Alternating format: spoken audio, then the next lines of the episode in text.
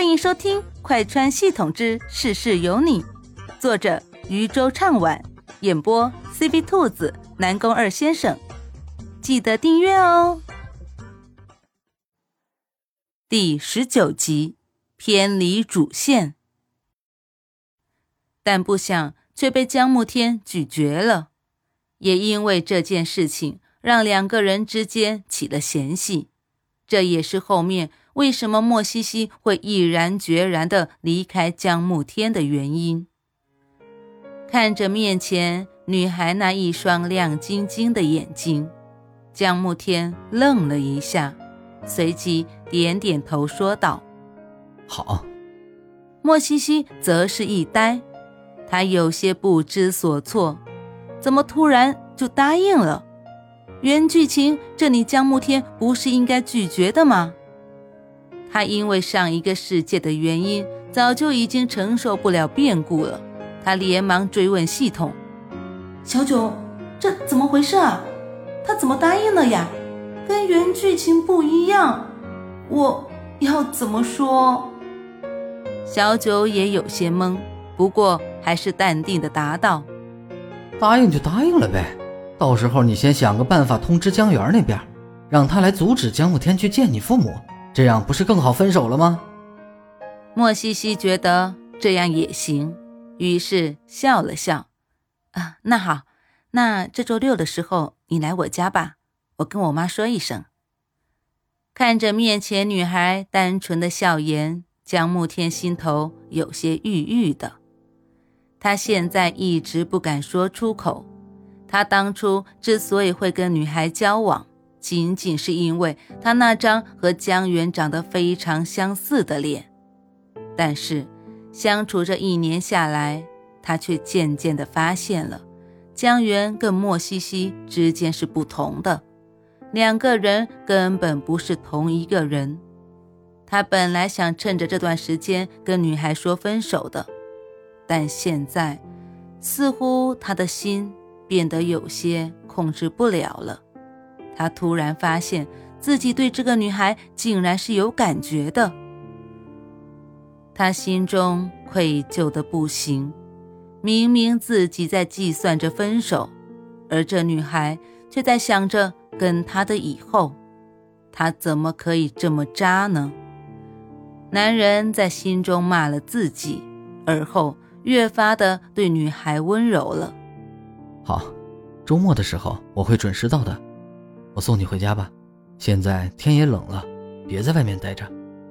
听见男人的话，莫西西点了点头，而后两人出了餐厅。男人亲自为她打开了副驾驶座的门，然后上车之后，他还给莫西西系好了安全带。看着一本正经的做着这些事的江慕天。莫西西心中猜测道：“这肯定是前女友回来了，所以在尽力补偿呢。他也知道接下来要发生什么。可惜的就是这张长得跟江慕天一模一样的脸。他要是不长这张脸，他可能还没这么遗憾。不过他来这个世界就是为了完成任务的，别的还真想不了。”还有一个系统在监督着他呢。车子在公寓楼下停下，莫西西解开安全带，正想要下车的时候，便听到身旁的男人说道：“要不我送你上楼吧？”莫西西有些愣：“啊，送送他上楼？这他该答应吗？”怎么？这是有什么不方便吗？听见男人这么问，莫西西立马摇了摇头。在他的心里，原主是十分的喜欢江慕天的。如果这个时候男主提出要上楼，他拒绝的话，应该不太对。于是他便僵硬的说道：“好呀。”他打开车门，两人一同朝楼上走去。路上，莫西西在心中问系统：“小九，他不会是打算补偿我吧？还是他有别的什么想法？”别多想，现在江慕天应该是对你很愧疚，怕你路上出事，这才送你上来的。听见系统这话，莫西西半信半疑，他怎么觉得好像不太像呢？去到家里之后，莫西西将人带到了客厅。那个，你，你要喝杯水是吧？啊，我去给你倒水。莫西西说完之后，便转身去了厨房。他在厨房拿水杯的时候，感觉身后有人靠近，接着，在他还没有反应过来的时候，便直接被人抱进了怀里。他愣了一下。还没带出声，就听见身后的男人说道：“我今天晚上可以不回家吗？”莫西西心中炸翻了天，半晌不知道该怎么回答。这江慕天、江源都回来了，他竟然会要求在他家过夜，这不太好吧？毕竟他过不了几个月就要跑路了。他心中迟疑着。不知道该怎么回答，男人见他不回答，便凑近他，在他耳旁问道：“怎么了？你不想我留下来吗？”莫西西愣了半晌，随即僵硬着笑着说：“啊，想，想呀。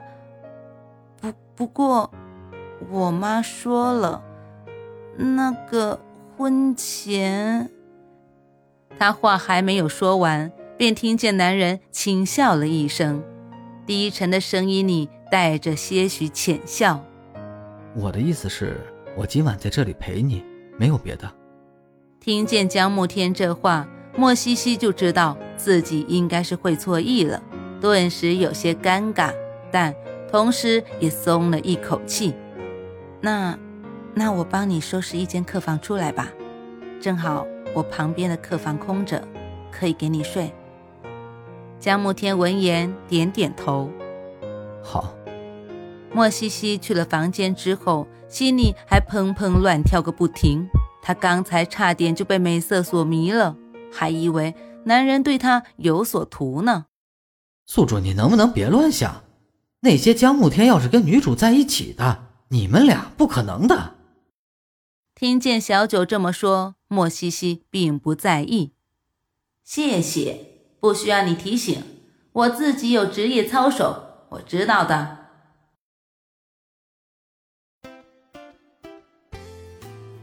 本集播讲完毕，感谢你的收听，也欢迎收听兔子的其他节目，强烈推荐精品多人有声剧《失忆老婆哪里逃》，越听越上头哦。